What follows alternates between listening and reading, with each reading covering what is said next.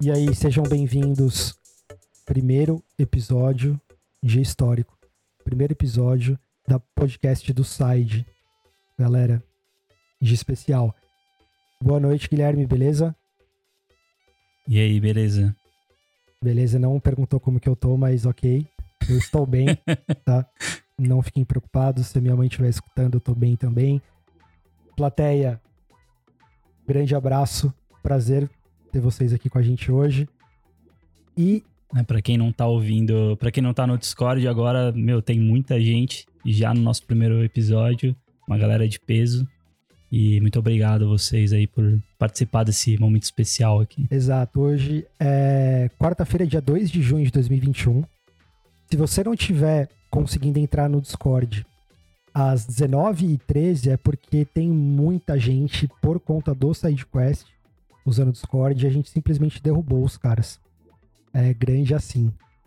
E se tratando do primeiro grande encontro, do primeiro episódio, é, dá pra gente até fazer uma analo- analogia como um primeiro encontro. Como se a gente estivesse conhecendo pela primeira vez os nossos ouvintes, a nossa plateia. E eu queria já começar pedindo a participação dessa grande plateia que tá aqui com a gente hoje, pensando nesse cenário de um primeiro encontro. E considerando que nós somos gamers, né? Por razões óbvias. O que vocês acham é, qual vocês acham que seria a melhor primeira pergunta para fazer para alguém num primeiro encontro? Alguém pode nos ajudar com uma participação? Quem que gostaria de falar? Qual que seria a Ah, nossa, é muita gente, é muita gente. pergunta peraí. ideal para você fazer para aquela pessoa especial que tá com você? Para conhecer a pessoa melhor nesse primeiro encontro. Opa, aqui ó, temos a Kingley, quer falar. Foi ela que ganhou o sorteio, já tá com a gente. Oi. Oi, boa noite. Obrigada aí pela participação. Que isso, obrigado a você. Respondendo a pergunta aí, é assim, é, é encontro de tipo encontro, encontro date aí ou é encontro de amizade? Olha, é uma boa pergunta. Acho que poderia abrir isso para o que você preferir. Date de amizade, date de encontro mais amoroso, o que você preferir. Tá, então vamos, vamos mais amplo aí. Primeira pergunta que eu faria pra pessoa, em relacionada a jogo. Joga FIFA? Nossa, é pesado isso já. Mas é um bom, mas é uma boa, uma boa forma de cortar mal elementos, né? Exatamente. Se a resposta for sim, já fica pé atrás, né? Ou os dois já. Entendi, obrigado. E no caso, se fosse para mim a pergunta, eu seria obrigado a dizer que sim, eu jogo FIFA. E me, me senti ofendido, mas ok. Vamos lá, segunda pergunta. Essa seria a pergunta para você conhecer o, a pessoa gamer que tá lá com você. Você joga FIFA? Seria só isso? Ah, não. Aí depois, se fosse a resposta não, né? Continuarei a conversa. É... Ah, Ah, tá, entendi. É realmente tipo é um divisor de águas, assim. Ah, tá É- certo é tão ela. importante. Exato. Ah, cara, perguntar, acho que vale, vale ver também o estilo do jogo, né? Pra ver é, os papos. Porque eu imagino que é igual eu comentei de FIFA, né? É, galera que gosta de jogar FIFA tem um papo já mais diferente de uma galera que gosta de jogar RPG, por exemplo. É, então, acho que isso também já mudaria muito o curso aí da conversa, da, é, de, enfim, tudo. E se fosse uma pessoa que jogasse FIFA e RPG? Isso é possível. Isso é possível. É possível. Sim, eu sou prova viva disso. Não que eu defenda a FIFA. E a gente com certeza ainda vai falar muito sobre isso, tudo que tem de errado, de podre que a EA faz com a franquia. Mas fazer o que? É futebol. A gente é É. obrigado a comprar. A gente, vírgula, né? Mas enfim. Pô, a gente tá no Brasil. Eu não deveria ter que defender futebol aqui nesse país. pelo amor de Deus, mas é, é o caso. É, cada um, é o cada mundo um. que a gente vive hoje. Ah, cara, é. Bom, o estilo do jogo, se gosta dos dois. Cara, o, o que cada jogo representou pra pessoa? Porque, assim, uma coisa que, que eu levo muito, né, nessa minha vida gamer aí. É, não que eu não jogue jogos tipo FIFA, eu nunca. Eu, FIFA eu joguei, mas bem, bem, bem novinha, né? Mas é, o que traz esse, esse tipo de jogo? Por exemplo, um, eu sou mais de, de RPG, e RPG tem muito mais profundidade nas histórias, né? Ele, ele marca mais a gente porque a gente se envolve com a história, se envolve com o jogo. É, mas, por exemplo, eu já joguei é, Hearthstone. É o tipo joguinho de baralho, não tem uma história por trás, mas foi marcante também. Que é o momento que a gente meu, fazia campeonato, é, é, juntava a galera, juntava tipo, na, na, casa das pessoas, a gente pegava comida e, e ia comendo e jogando. Tipo, isso, isso eu acho legal também. Tipo, cada, é, cada jogo traz uma. É, uma. Não quero falar jornada, que é uma palavra muito manjada, né? Mas seria isso para pessoa, né? Uma experiência. Faz sentido, faz sentido. Então, também uma pergunta poderia ser, pelo que você falou, você curte RPG? Para saber se tem alguma coisa ali em comum entre vocês, né? Sim, exato. Mas, mas, a pergunta certa que vocês têm que fazer, e quem estiver ouvindo e não souber, cara, anota. Que é só disso que você precisa. Qual é o seu jogo preferido? Porque isso te diz muito sobre a pessoa. Inclusive, essa era a intenção. Que o nosso convidado, né, que a pessoa da nossa plateia fosse chegar com essa pergunta. Ah, Foi eu gostaria aí. de saber. Não, tudo bem, mas agora você já sabe. Quando você for encontrar essa pessoa especial, que imaginam que você algum dia ainda vai encontrar, essa é a intenção, que você já pergunte logo de cara. E aí? Qual que é o seu jogo preferido? Porque isso diz muito sobre a pessoa. E essa é a ligação com o nosso tema de hoje, que nós vamos falar sobre os jogos que fizeram o SideQuest. É porque, como a gente já falou, a gente não criou, a gente não pensou no conceito por uma simples proposta é, de negócio, como uma oportunidade a ser aproveitada. A gente realmente ama aquilo. E o SideQuest nasceu da melhor maneira possível, que foi do nosso amor por um jogo específico, que conseguiu transcender esse meio de ah, é um jogo, é uma diversão, é um entre grandes aspas passatempo. Nossa, não, jogos há muito tempo não são só isso. E é sobre isso que a gente vai falar hoje. Esses jogos, essas obras de arte que nos fazem mudar a cabeça, que nos fazem tomar algumas decisões, que nos fazem mudar a forma como a gente vê as coisas. Né? E eu queria começar perguntando para o Guilherme, embora eu já saiba qual que é o jogo, ou até melhor, vamos mudar um pouquinho. Não perguntar exatamente qual que é o jogo, porque eu já sei e dando spoiler, é o Nier Automata. E acho que qualquer tipo de definição breve que eu pudesse tentar dar para esse jogo seria uma injustiça tremenda. Então eu já gostaria de perguntar direto. Cara, quando eu pergunto, e pra gente começar uma discussão que, enfim, pode ir muito longe. Mas quando eu falo Nier Automata, o que, que te vem à cabeça? Qual a experiência que você teve com esse jogo? É difícil, né? Mas de bate-pronto, assim, eu acho que seria. Não existe verdade absoluta. Né? Acho que é uma coisa, assim, que é, é muito. O, o, esse jogo, Nier Automata, ele. E a série Nier como um todo, faz a gente pensar em muitas coisas, né? Então. É, é até complicado resumir um negócio só. Mas eu acho que é, é, esse a verdade, não existe verdade absoluta, é algo que consegue englobar algumas coisas, né? Então, por exemplo, uh, tudo depende de um ponto de vista específico, né? Às vezes a gente tá tão, tá tão dentro da nossa própria cabeça que a gente não tem tempo ou não tem a, a sensibilidade ou empatia de conseguir uh, enxergar a mesma coisa pelos olhos de outras pessoas. E muitas vezes não é questão de certo ou errado, ou uma pessoa tá mais certa do que a outra, ou enfim, qualquer coisa do tipo. É, muitas vezes todo mundo tá certo, ou todo mundo tá errado. E pensando nisso, não existe certo ou errado.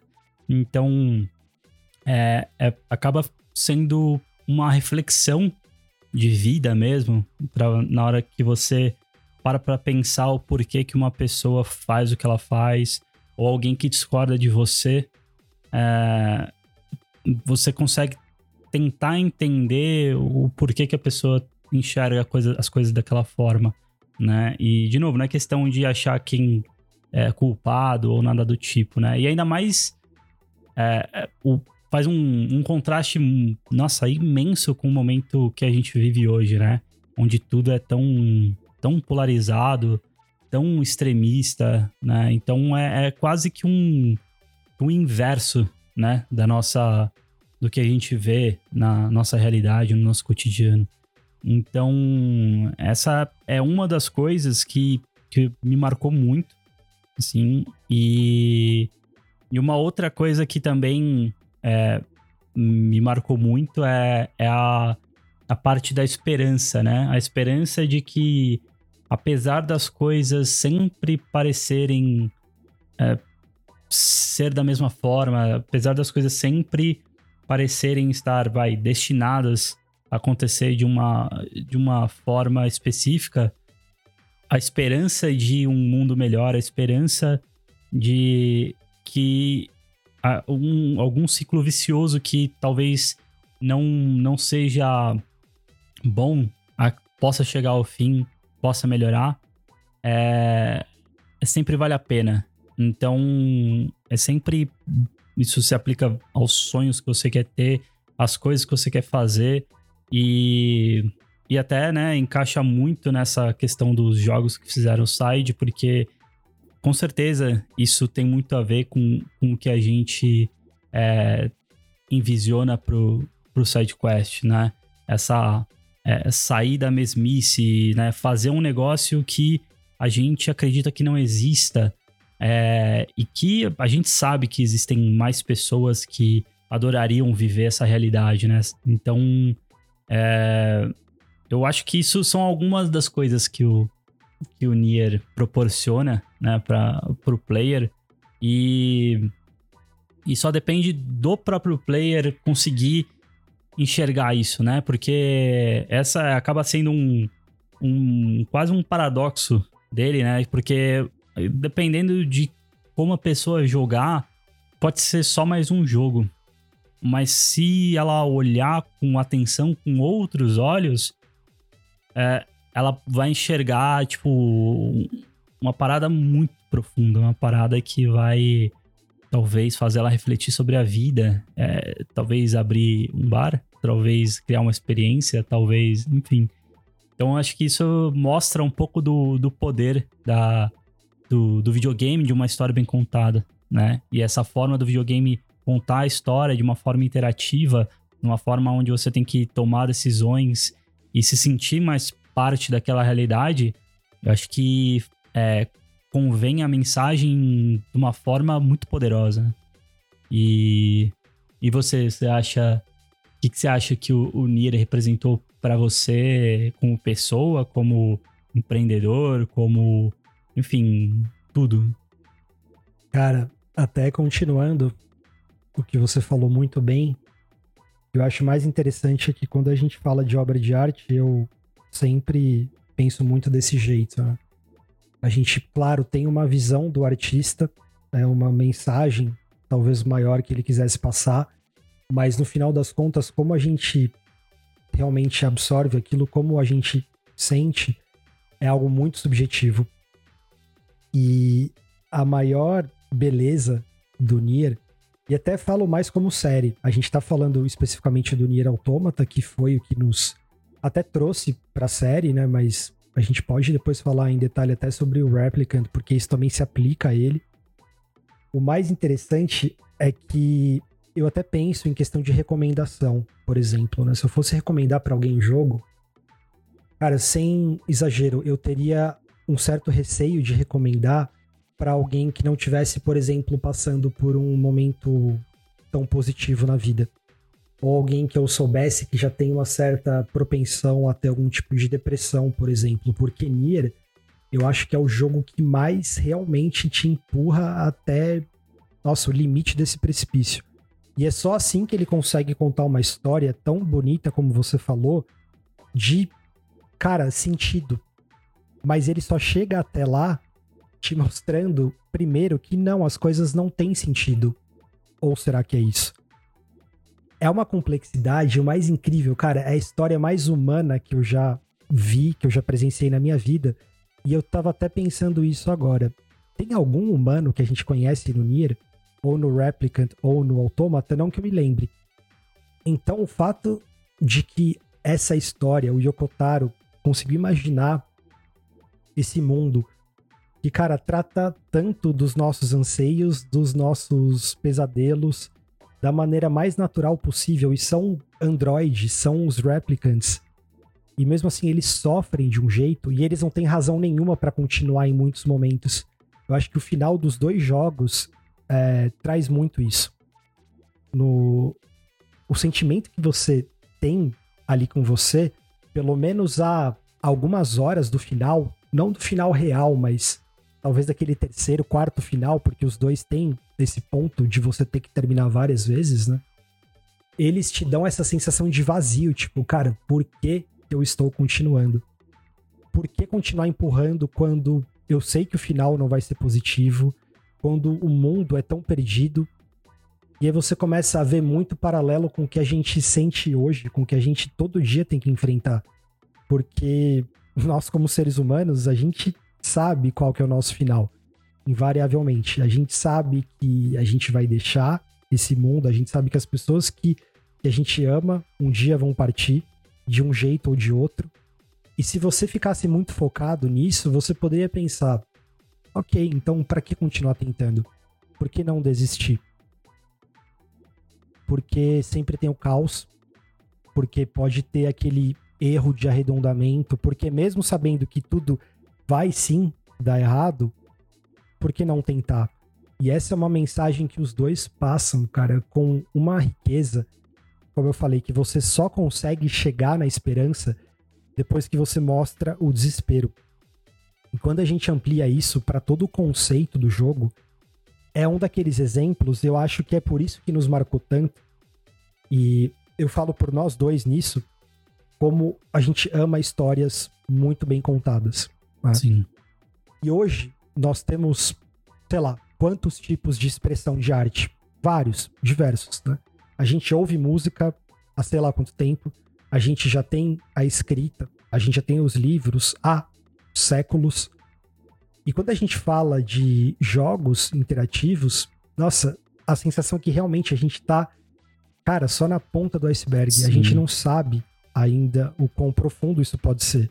Né? E talvez o Autômata tenha sido o primeiro jogo que, cara, eu realmente tive essa realização. Essa é talvez a melhor história que eu já ouvi, que eu já presenciei, ponto. E ela não poderia ser contada em outro meio. Exato. Isso que é o mais incrível. É, e a gente, quando começar a falar sobre as mecânicas, cara, isso é arte. Porque se a gente fosse falar objetivamente do jogo, a gente poderia destruir o Nier Automata.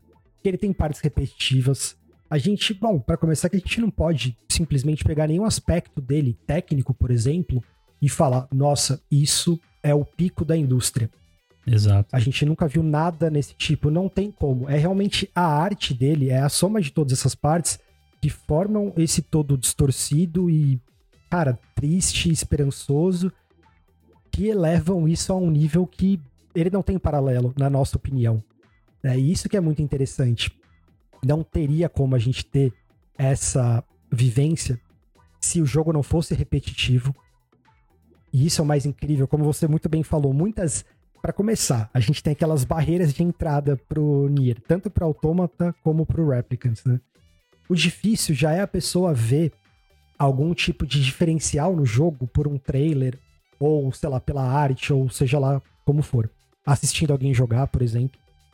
Então, muitas pessoas até que buscam essa complexidade, talvez até se tudo der certo, se a gente fizer um bom trabalho, muitas pessoas até vão ouvir esse nosso chamado e também tentar ter essa experiência que a gente teve, né? Mas enfim, muitas pessoas podem acabar já não dando o devido respeito logo na entrada. É. Que já é muito triste. E, né? e é um caminho sem volta também, né? Isso que é interessante. Agora, tipo, praticamente todo jogo que, que eu jogo, especialmente esses de RPG ou que tem história contada, é, a gente fica procurando a mensagem que tá mais, mais escondida, a mensagem mais profunda da coisa, né?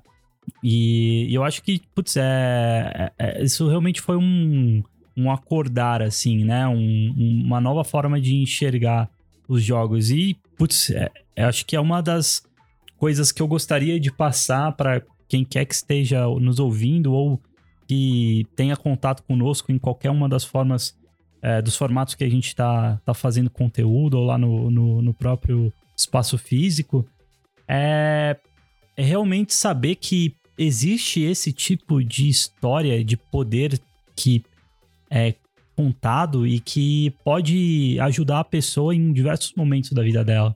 Né? Então, a gente tá falando do Nier, que foi, é assim, é um- uma história extremamente dramática e tal. E pode-se até dizer que é, que é tão, que ela é triste, mas a verdade é que é, é que você sai dessa experiência muito mais forte, né? E, e, e a jornada importa muito, né? Então tudo isso é, mostra esse poder de, de mudar, assim, mudar a vida e fazer enxergar a vida de outra forma, né? É... E é. Ih, mais uma coisa que eu falei, esqueci. Ah, isso Normal. inclusive é bom já no primeiro episódio A galera saber, é. isso pra todo mundo já entrar no clima. Isso vai acontecer com bastante frequência. Sim. E, mas, cara, é exatamente isso. Até a pergunta que você tinha feito no começo. E aí eu, obviamente, sempre que se trata de Nier, a pessoa, tipo, responde. É tipo, sei lá, me senti naqueles momentos de prova oral, sei lá, de história, alguma coisa assim. Ah, fala não sei o quê. E, tipo, cara, você dá aquela enrolada, assim, maravilhosa, principalmente quando você não sabe a resposta. Pra, tipo, dar umas 500 voltas e aí chegar no que o professor tava perguntando, por exemplo. Uhum. E eu acabei ainda não chegando naquilo que você tinha perguntado de fato. E o legal é que a história, né? Tipo, você até perguntou sobre a questão do empreendedorismo, por exemplo, né? É, sobre essa questão de lição e tudo mais. E, cara, o legal é que é isso, ele te passa essa força e ela é a mais genuína possível, porque eu sempre penso assim, você pode ter, por exemplo, uma pessoa que tem algum tipo de distúrbio, uma pessoa insana, que ela, por exemplo, não sente medo de qualquer coisa que seja. E digamos que ela não consiga sentir um medo de altura, por exemplo. E ela vai e pula de bang jump, por exemplo. Aí você não pode colocar coragem é, no seu vocabulário quando você vai descrever aquela pessoa. Nossa, ela é muito corajosa porque ela enfrentou o seu medo. Nesse caso, ela não tem o medo. Né? E o mais potente, o mais, o que mais fica com a gente do Nier é que você sofre ali em primeira mão. Você tá em primeira pessoa, cara, sentindo tudo aquilo, a vida ser destroçada, a esperança destruída e alguma coisa nasce depois daquilo.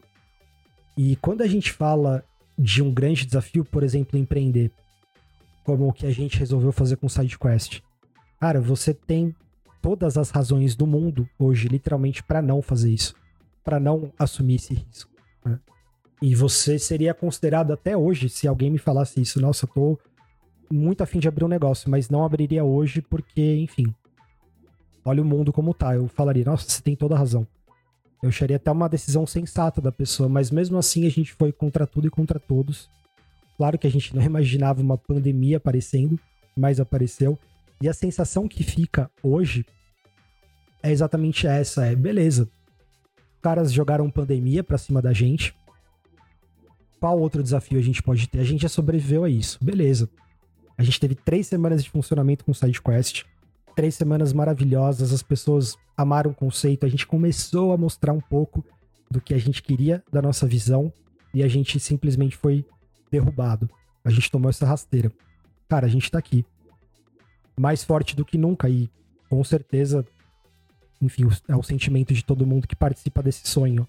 né? Que o SideQuest está cada vez mais maduro, cada vez mais pronto para entregar o que a gente sempre quis entregar. Sim. E hoje, cara, ouso dizer, batendo na madeira aí, todo mundo que estiver ouvindo, se puder, se jogassem alguma outra tragédia pra gente, o SideQuest vai continuar. E talvez, talvez uma parte dessa força venha do Nier. Essa força de querer, mesmo sabendo que sim, talvez as coisas deem errado. Como que a gente pode lutar contra uma pandemia que assolou o mundo inteiro, mas porque a gente acredita cegamente num sonho que hoje já é muito maior do que a gente. Então não importa qual seja o desafio, cara, a gente não vai parar. Nunca. Então eu acredito que muito dessa força. Eu não diria cega, porque até onde a gente construiu as coisas, né? O que a gente viu de reação das pessoas. E eu tenho certeza que quem estiver ouvindo a gente vai se sentir disso, vai sentir isso, e se não sente ainda, vai passar a sentir que, cara, o SideQuest faz sentido para todos nós. Então, eu acho que muito disso, cara, dessa luta contra o inevitável, vem, vem do Nier, que foi uma grande lição que eu tive, Sim, sabe? eu também. É, até fazendo um, um paralelo, por exemplo, do FIFA, né? Que eu até falei zoando lá no começo, eu, putz. Cara, eu sou um viciado em futebol, infelizmente. Então eu sou obrigado a, de vez em quando, comprar o FIFA, por mais que eu odeie o jogo. Não tenho o que dizer. É tipo aquela. Mano, Ruffles que você come e depois você fica, tipo, se sentindo enojado, com vergonha de você mesmo. Você pensa, mano, por que, que eu comi esse pacote inteiro, velho? Que lixo que eu sou. Mas você foi lá e comeu, fazer o quê? Tarde demais. o FIFA é tipo isso para mim. Felizmente. E o que eu acho muito legal do esporte, fazendo um paralelo, não só do esporte, do futebol especificamente. Cara, o futebol é lindo porque literalmente num dia você é o vilão, você é o lixo, você é o pior do mundo e no outro você é campeão. Então, o legal é que tem esse cara, essa montanha russa de emoções que no final das contas acaba sendo a vida. Ah, então, contudo, a gente está falando especificamente aqui do SideQuest, né, que é a nossa realidade. Mas eu tenho certeza que quem está ouvindo pode sentir isso com o trabalho, pode sentir isso com o estudo, pode sentir isso, sei lá, com a vida amorosa. E, cara, isso faz parte, talvez a maior lição de todas, até com a parte do SideQuest, é a seguinte. Eu, beleza, você tomou essa porrada, você sentiu, ok, beleza, você pode sentir. Mas você morreu? Cara, se você não morreu e você consegue acordar amanhã, levantar para lutar de novo, é só o que interessa. Acho que essa é a grande definição de derrota. Né? Não é você cair, mas é você ficar caído. E são coisas, como eu falei, talvez o futebol, que sempre fez parte da minha vida, tenha me passado isso. Muito forte. Mas eu nunca tinha sentido isso do jeito que eu senti com o Nier numa obra de arte, por exemplo. Sabe? Você tem essa impressão também da questão do inevitável e do sentido, de encontrar o sentido onde não tem sentido, aparentemente? É, é, é complicado, né? É, e é um pouco desse disso que eu falei, de tipo, tentar enxergar a mensagem que é, tá por baixo dos panos aí em outros jogos e tudo mais, acaba sendo um, uma, uma materialização desse desse procurar sentido onde não tem. Muitas vezes não tem, né? E, e mesmo assim a gente tá procurando. É, e agora, isso obviamente se aplica na nossa vida, né? Também. A gente fica pensando, é, será que isso que eu tô fazendo é o certo? Não é? E muitas vezes a, a resposta é, hum, tanto faz, né? Não tem certo ou errado. E você tá fazendo o que você tem que fazer o que a sua, o que a sua vida te levou a estar tá fazendo. Então é muito da, da, sua experiência, né, do que você viveu que, que vai ditar para onde você vai, né? E e aí até um outro jogo que, que eu acho que é, também pode a gente pode falar que influenciou no SideQuest é, foi o Persona 5, né? É, a, mensagem que ele passa também é um, é um negócio muito legal, assim, de é, não, não ficar na mesmice, né? Você é, você existe enquanto você é lembrado. É, é, esse tipo de, de mensagem é, é, é, muito, é muito forte, assim, né? Muito, muito pesado, poderoso. Então, é, são coisas que a gente passa a refletir sobre eu acho que acaba afetando a nossa vida como um todo, né? Não só, tipo, no que a gente vai fazer para para enfim, devolver para o mundo, se você quiser colocar dessa forma, é, ou algo, tipo, na sua intimidade mais básica possível. É, você acaba é, pensando, não duas vezes, é, é, meio complicado, ao mesmo tempo que você pensa duas vezes, você chega à conclusão que é, não importa muito o que você vai é, decidir ali, né? Assim, as duas coisas têm o seu caminho, né? Se você tiver uma, uma indecisão, assim. E óbvio, a gente sempre vai tentar tomar aquilo que a gente acha que é mais certo, mas é, no final das contas, não adianta a gente pensar que poderia ter sido diferente nem nada. O importante é, é tentar fazer aquilo que, que você acredita e, e, enfim, isso vai fazer o, o mundo ser um lugar melhor, a sua vida vai ser melhor, é, fazendo aquilo que você você acredita que é o, o mais correto, né? Exato, até o Persona 5 é um ótimo exemplo. E até eles têm, né, quando a gente fala Persona, o Nier tem um certo paralelo nessas mensagens. Só que o Persona passa a mensagem de um jeito completamente diferente, né? Principalmente o 5. Os outros eles tinham até mais essa essa pegada, esse tom mais sombrio, enquanto cara, o 5 é tipo um tapa na cara da, da sociedade. É aquele estilo revolução que eu acho que é do caramba. E tem muito disso que você falou, essa mensagem que eu tiro também de você fazer o que importa para você, você não dançar a música dos outros. E mais uma vez, isso é muito side quest.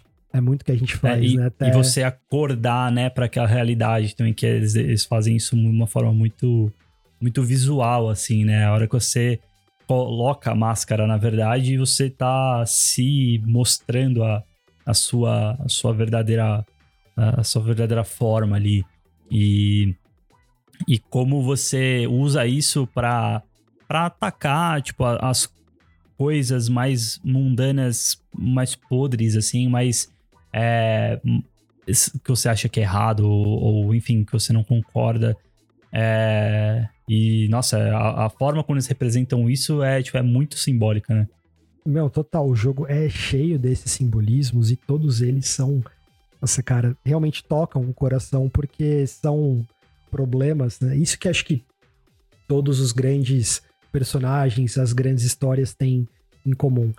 Elas são reais. E esse real, cara, você pode escrever uma história sobre, sei lá, pinguins interplanetários que se alimentam só com, sei lá, madeira. Você pode escrever sobre o que você quiser que não existe. Mas o real não tá exatamente no ah, isso existe no nosso mundo, na nossa concepção ou não. Mas eu consigo ter algum tipo de relação com o que esse pinguim tá sentindo? Esse maluco desse autor aqui tá descrevendo? Se sim, é isso que a gente quer criar no final do dia, né? Empatia. Porque a gente acaba se projetando nesses personagens, e o Persona faz muito isso. Cara, são lutas extremamente reais. Embora a gente fale de ah, o Metaverse tem é, projeções da sua cabeça e tipo, você começa a invocar personas e fazer fusão e não sei o quê. E mesmo com tudo isso, são histórias muito pé no chão.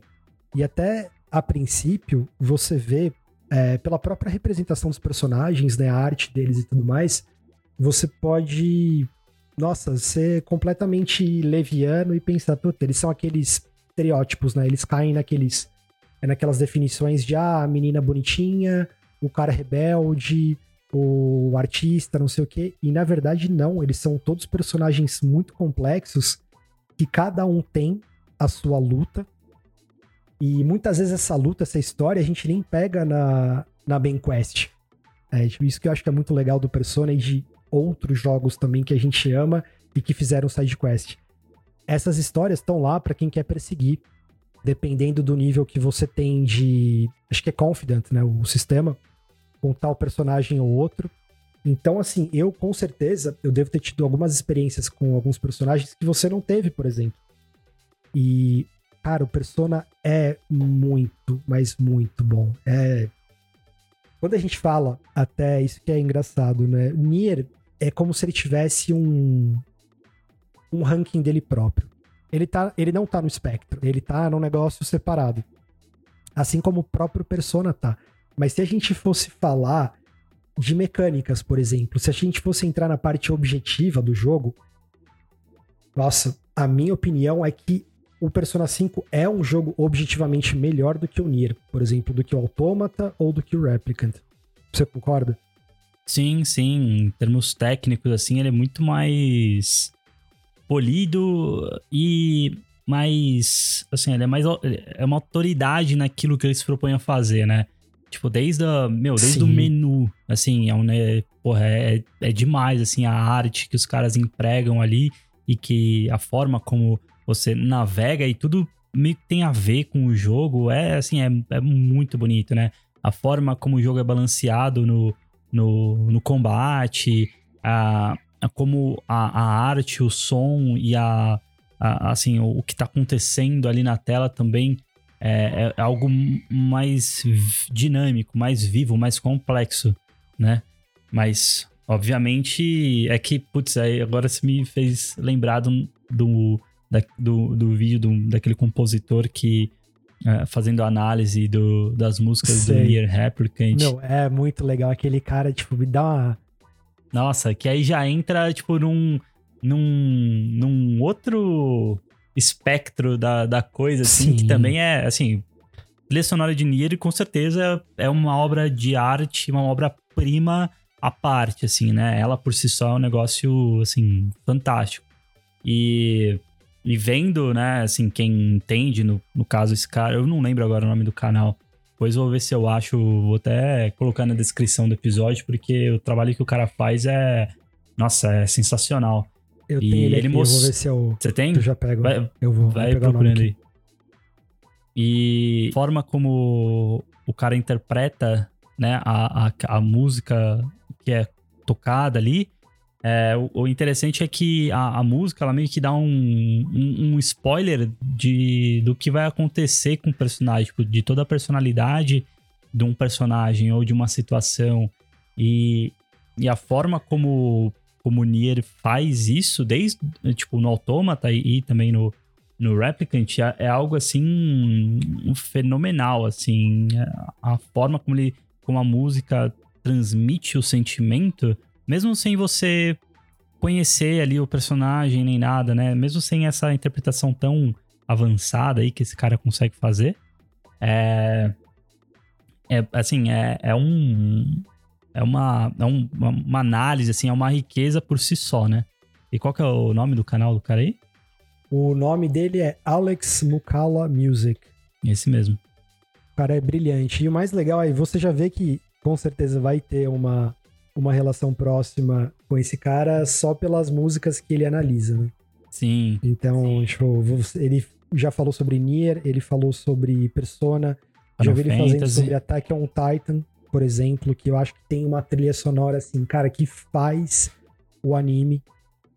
Nossa, é, ele tem um ótimo gosto. E ele realmente, você vê a, a reação dele, é muito como se a gente estivesse ouvindo aquela música, né? Sim, eu, vi uma.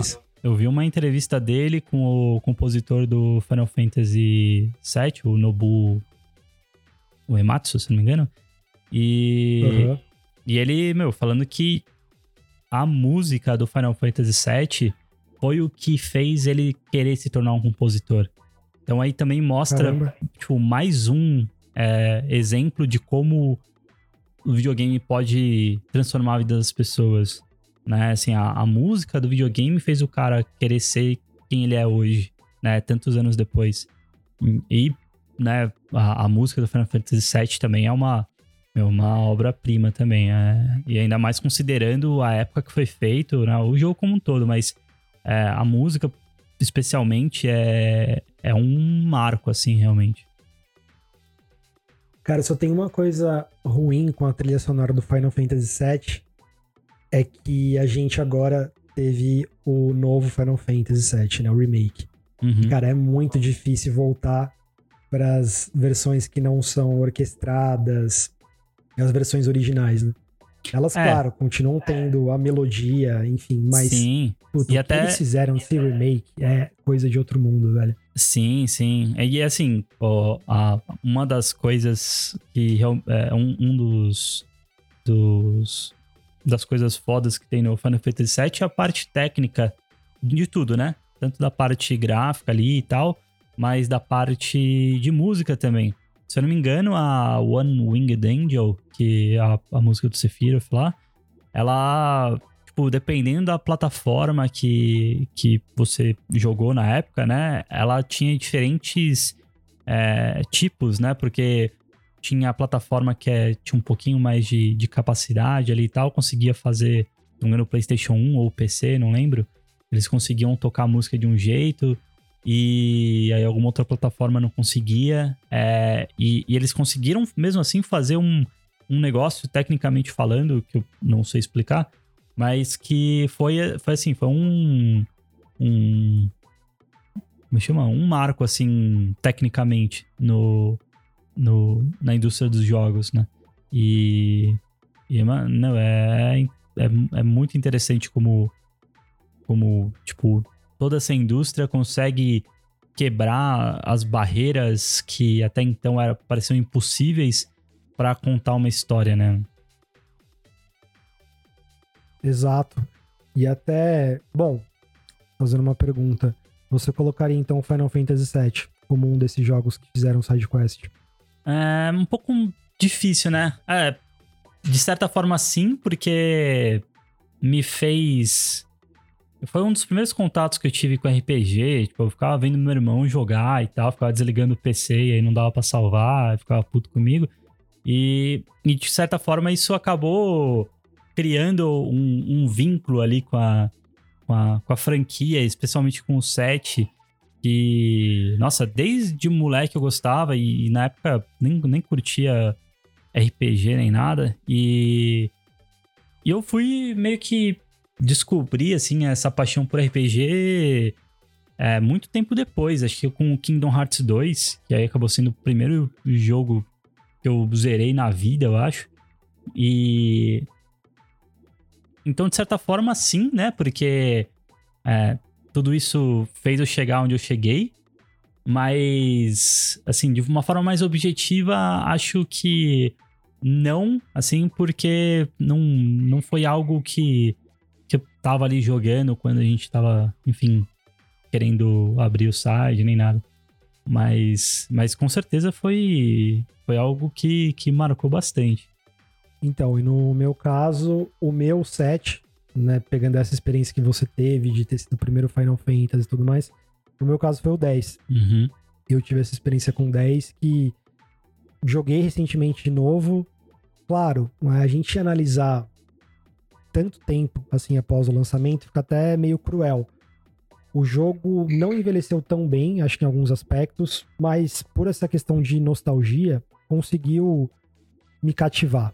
Consegui terminar o jogo, por exemplo, hoje, com, cara, esse mundo maluco que a gente tem prazo pra tudo e fazendo as coisas side quest. Você terminar um RPG durante tudo isso, eu acho que já é uma, uma amostra de qualidade por parte do jogo, com certeza. Sim. Só que, cara, nostalgia teve um, um papel aí fundamental, sem dúvida, que pra você, por exemplo, não teve. Tanto que você não conseguiu terminar o jogo, né? Recentemente. O 10? É. Não, o 10. Ah, é. Putz, mas a gente chegou bem no finalzinho, assim.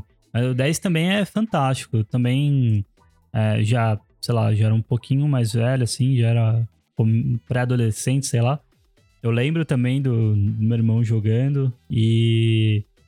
E, e o, interessante de jogar agora é que a gente tendo uma cabeça mais madura, mais adulta, a gente consegue enxergar várias, tipo, outras mensagens, né? Até então, sei lá, a gente gostava da música, gostava, sei lá, do combate, gostava ali da, do enredo e tal, mas a, as mensagens, assim, a, as coisas mais profundas ali, é, a gente, eu pelo menos, eu, eu não, não, não tinha essa, é, essa compreensão, né? Então agora é, é, é, legal jogar agora com uma cabeça mais, mais adulta é, para enxergar essas coisas, né? E esse é um, isso também é uma característica muito da hora, né? De você é, conseguir jogar o mesmo jogo depois de muito tempo e você tirar novas lições daquilo. Cara, com certeza. E essas obras de arte, todos esses são, eles, claro, alguns aspectos vão envelhecer pior do que outros, né? Jogabilidade geralmente sofre pra caramba. Mas no que diz respeito à mensagem, eu acho que se a gente fosse jogar quatro, cinco vezes, você teria um significado mais profundo ou diferente depois de cada vez que você acabasse o jogo, né? E é até legal fazer um paralelo do que a gente, com o que a gente falou no começo do aqui desse episódio, é, quando eu disse aquilo que você perguntar qual que é o jogo preferido de alguém te diz muito sobre a pessoa, você vê, né, quando a gente mencionou todos esses jogos é, que fizeram side quest, né?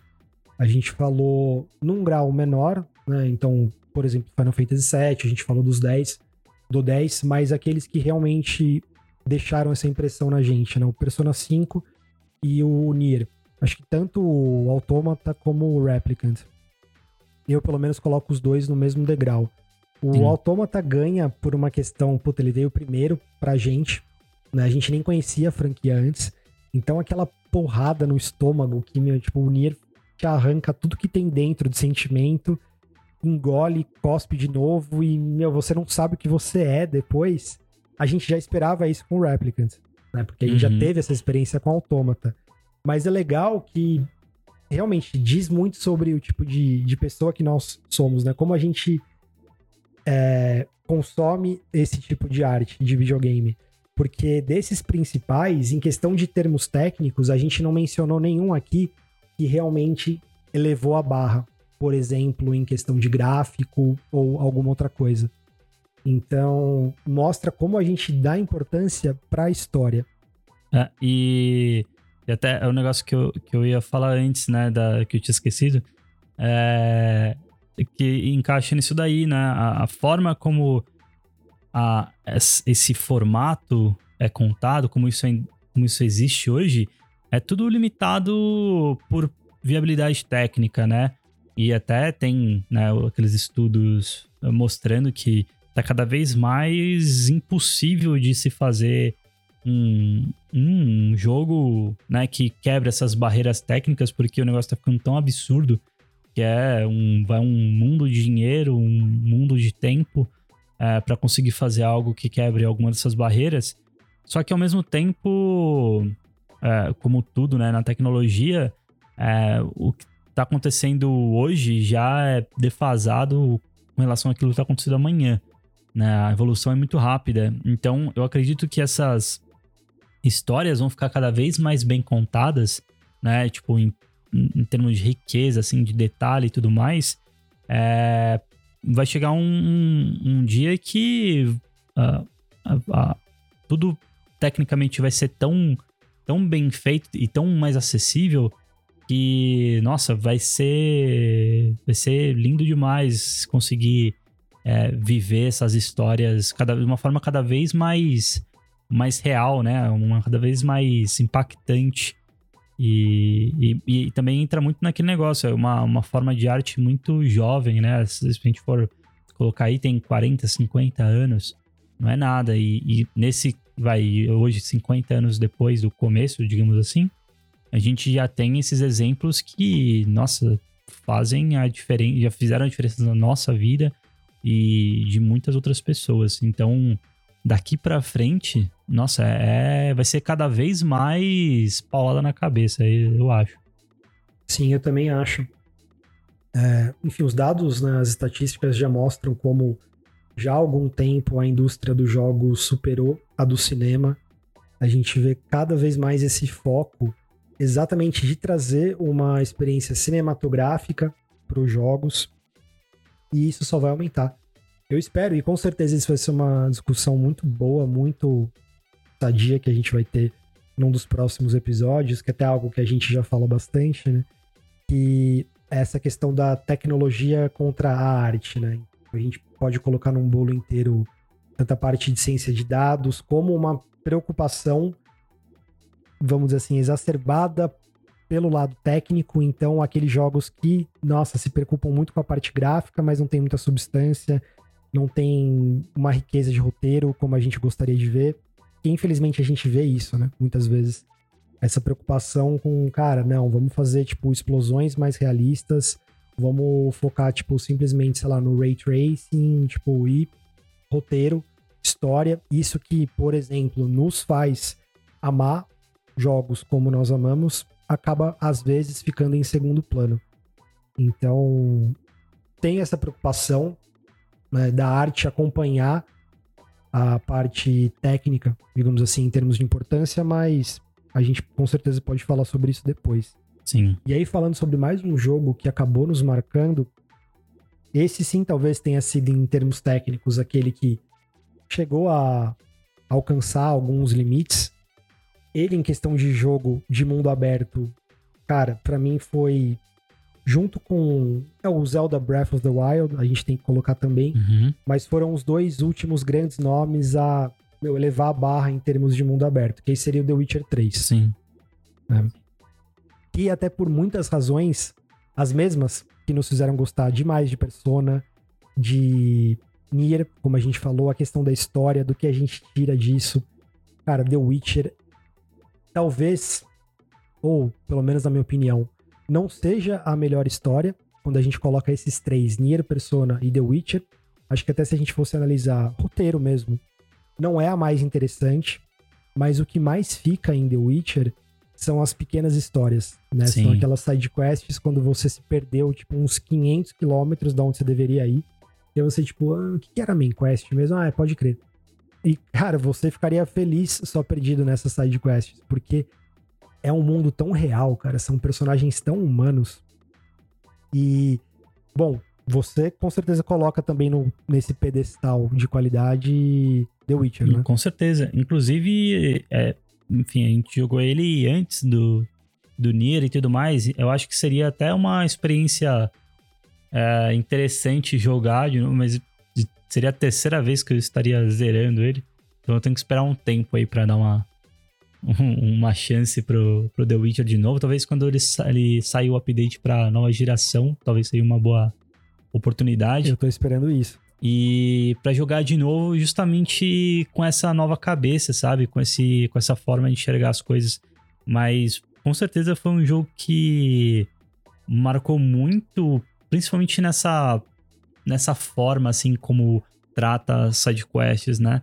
E muitas vezes, acho que a- aliás, a maioria das vezes as side quests elas são tipo muito mais legais do que a, a própria main quest lá do do The Witcher, né? Tem várias que é, lidam com situações, tipo, extremamente bizarras e, e até, é, assim, assustadoras é, no sentido da decisão que você tem que tomar, né? E... É, bom, tem, acho que a que mais reflete isso é, é uma que, se não me engano, é em Skellig, que você tem um, um, um espírito que ele, é, ele só pode ser enganado e tal, pra ele sair do, do corpo. Ele tá no corpo de um rei, se eu não me engano. E aí você tem que enganar ele, né? E aí você. E aí tem um, um, um plano que ninguém te conta, porque. É, com, com detalhes, né? Ninguém te conta pra justamente você não saber e, e conseguir de fato enganar o espírito. Que, que é que você tem que colocar. Eles te dão um bebê no, no seu colo. E aí eles falam que você tem que matar o bebê jogando ele, tipo, num forno. E aí você tem, tipo, uma. Meu, uma. Um negócio. uma- um tempo muito curto pra tomar essa decisão. E aí você fica naquele negócio, tipo, jogo ou não jogo? E aí, tipo, putz, aí você joga, aí você fica com aquilo na cabeça, mano, o que, que eu fiz, tá ligado? Tá aqui um bebê no forno, velho. E aí tudo isso acontece. Aí vem o cara depois, o forno tinha um fundo falso e tal. Que os caras planejaram pra conseguir enganar o espírito. E aí o espírito, enfim, deixa o, o corpo do rei lá e tal. Então, isso também. É, essa qualidade do The Witcher de contar essas histórias é, também é. Nossa, é fantástico, assim. Cara, e eu não, pelo menos eu não lembro dessa sidequest, mas provavelmente é porque Pô, eu não maior fiz. spoiler aí. É, não, mas eu tô acostumado já, é o que eu sofro, cara. Vocês não respeitam. Ah, mesmo. mas já faz tempo, né, mano? Já, já caducou aí o spoiler do The Witcher, infelizmente. Ah, beleza, eu vou, vou usar esse argumento. Então, pra te entregar alguma coisa de jogo que você ainda não jogou, mas ah, é antigo, então beleza. Inclusive, Tá é, pros nossos ouvintes também, talvez você já tenha estragado várias experiências. Isso É, porque a City Project Red já não tá bem. E você vai quer derrubar os caras mais ainda, né? Não, pô, tô elogiando o trabalho deles, tadinhos. Inclusive, essa também é uma ótima razão pra voltar a jogar The Witcher 3, porque, cara, que imagem foi essa depois de Cyberpunk 2077? De verdade, Sim. assim, dá vontade de fazer uns 10 episódios só xingando os caras por conta disso, porque, nossa, me senti traído, acho que como todo mundo. Eles eram o último bastião, assim, da, das desenvolvedores de AAA, né? Sim, a, a gente conversou já sobre isso, né? Eu colocaria antes eles e Rockstar só, como aquelas, aqueles estúdios que você, teoricamente, poderia comprar coisa no primeiro dia deles, sem olhar review, cara, de olhos fechados.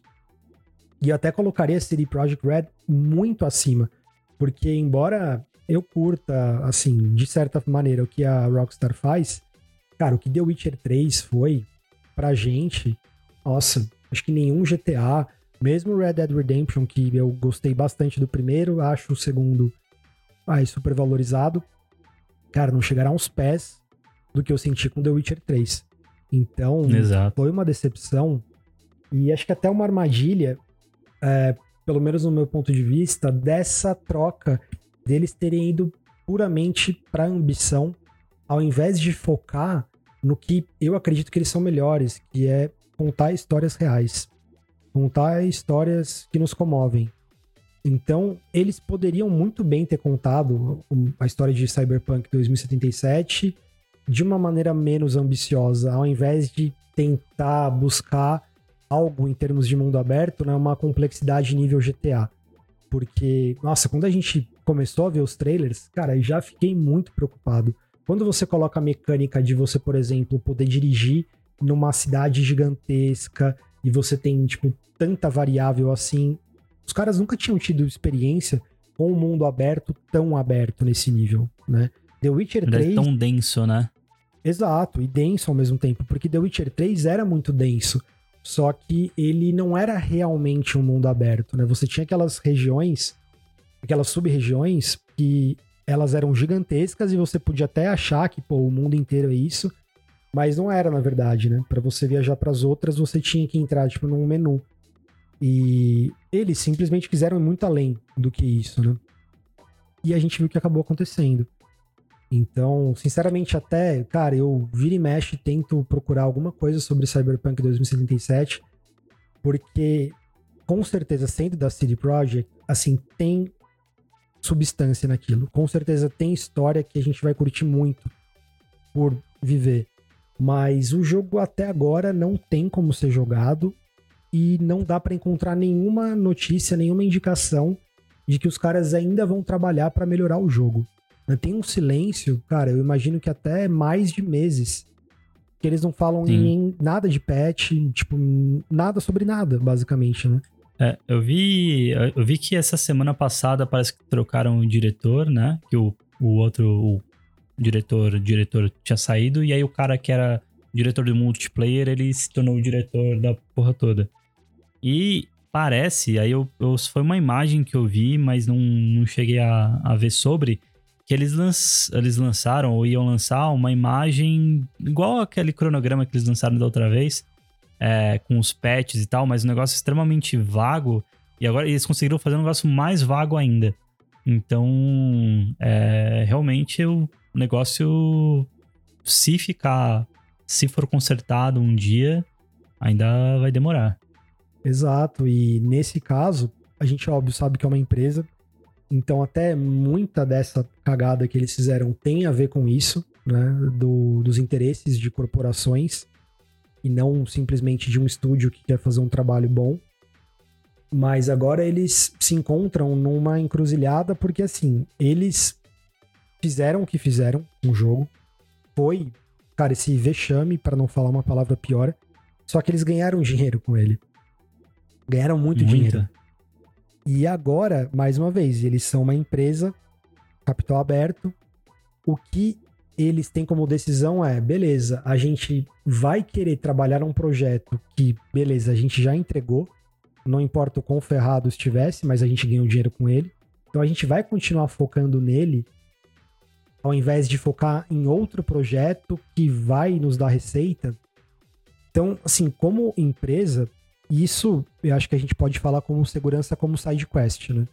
Cara, se fosse o nosso caso, a gente seguiria um caminho muito provavelmente estilo uma Hello Games, né? Que fez o No Man's Sky, né? Uhum. Eles enganaram o público, isso tá mais do que provado. Foi um vexame completo. Só que o que os caras estão fazendo até hoje para recuperar essa boa fé, em questão de não se é. patch, né? Patch é o de menos. Mas eles entregaram basicamente tudo que eles tinham prometido antes e, até onde eu sei, foram bem além, né? Sim. E o sim. que eles. É uma visão completamente diferente, né? Porque eu acho que, como eu falei, né? É muito mais a nossa visão alinhada com eles do que com uma City Project Red, porque nesse caso a gente sabe que o que a Hello Games fez, eles vão ter é, essa recompensa com certeza absoluta. Nada é de graça e assim toda boa fé que eles, eu não vou dizer nem reconquistaram, que eles ganharam, porque o saldo agora me parece muito positivo. Que os caras foram além para dar tudo de graça para quem foi e comprou o jogo deles no Day One lá. Uhum. Mas não vejo Sim. de maneira alguma a City Project Red seguindo para um para um caminho desse. É, eu acho, eu acho que vai ser um realmente uma um divisor de águas aí, né? Se eles cagarem pro Cyberpunk, eles eles vão continuar ganhando dinheiro pra caramba, obviamente, mas assim, eles vão perder uma uma boa fé com relação ao, ao público, nossa, estrondosa, assim. Então vai ser curioso ver o que, que eles vão resolver fazer. Exato. Eu tô bem. É, é essa palavra. Eu ia falar exatamente isso. Tô curioso porque eu até acho que os caras, sinceramente, com essa mentalidade de corporação, de uma mega empresa, eles vão simplesmente esquecer o Cyberpunk 2077 ou vão fazer o mínimo do mínimo e partir para um próximo projeto. Esse próximo projeto, ouso dizer que vai ser do caramba. Porque a gente sabe da capacidade dos caras. Eles já entregaram isso no passado. Sim. Então, imagina a situação como que vai ficar aí.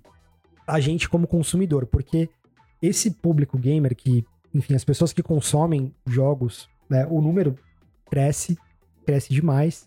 Então até é difícil a gente falar em estatística, porque acho que isso muda, cara, constantemente. Mas acho que a gente pode dizer que o público é politizado.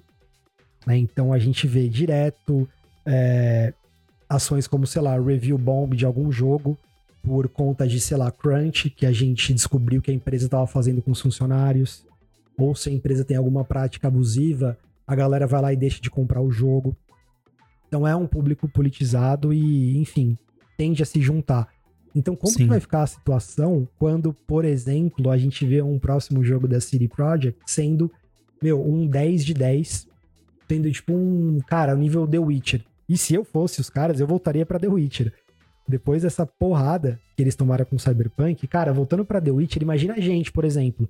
A gente tá falando aqui, episódio 1, podcast do Side Quest. A gente colocou The Witcher 3 como vai, um dos três jogos que nos fizeram, certo? Uhum. Imagina os caras fazem The Witcher 4, velho. E aí? Não. Dá muita vontade de boicotar, mas tem como? Não dá, não, sem chance.